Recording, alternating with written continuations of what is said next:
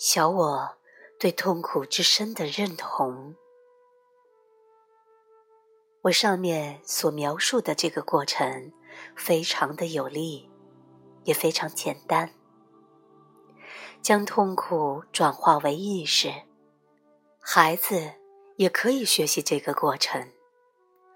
希望有一天，这将成为孩子在学校里所学到的第一件事。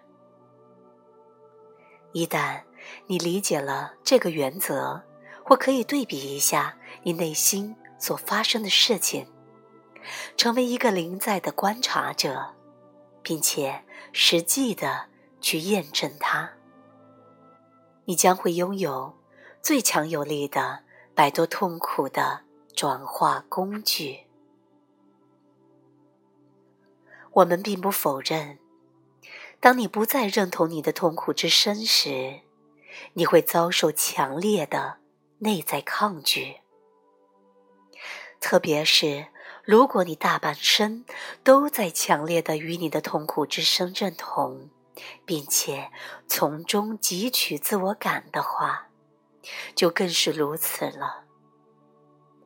也就是你从你的痛苦中创造了一个不幸的自我。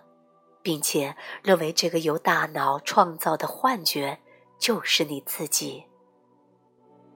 在这种情况下，害怕失去自我认同的无意识恐惧，会强烈的抗拒任何摆脱这个思维认同的努力。换句话说，你可能宁愿在痛苦中与痛苦之声认同。也不愿意冒险去丢失你熟悉的不幸自我，而跃入一个未知之中。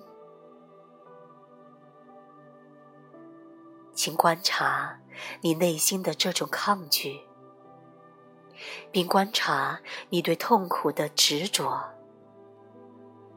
一定要非常的警觉。请观察你从痛苦中获取的兴奋快感。观察你想谈论它或是琢磨它的冲动。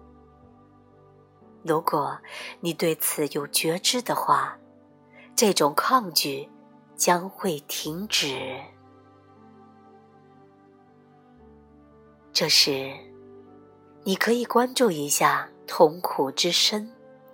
作为一个灵在的见证者，并致力于它的转化，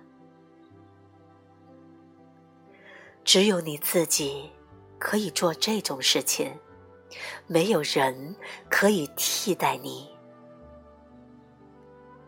如果你足够幸运，能与意识很强的人在一起，并与他们一起感受灵在的状态。这将会对你很有帮助。在这种方式下，你自己的意识之光将会增强。如果我们把一块刚刚燃烧的木块放在另一块熊熊燃烧的木材旁边时，过一会儿，即便将它们分开，第一块木块也会燃烧得更加猛烈。毕竟，火是相同的。心灵导师就充当了这种火的功能。有些超越了大脑层次而能创造并维持一种强烈意识灵在的治疗师，也可以起到这样的作用。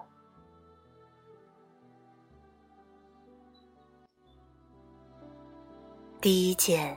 需要记住的事是：只要你从痛苦中汲取你的身份认同，你就无法从痛苦中解放出来。只要你部分的自我感是来自于你情绪痛苦的话，你就会无意识的抗拒或破坏治愈你痛苦的努力。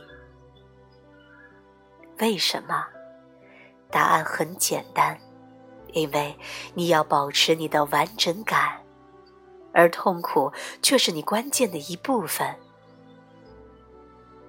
这是一个无意识的过程。唯一的解决方案就是对它保持觉知。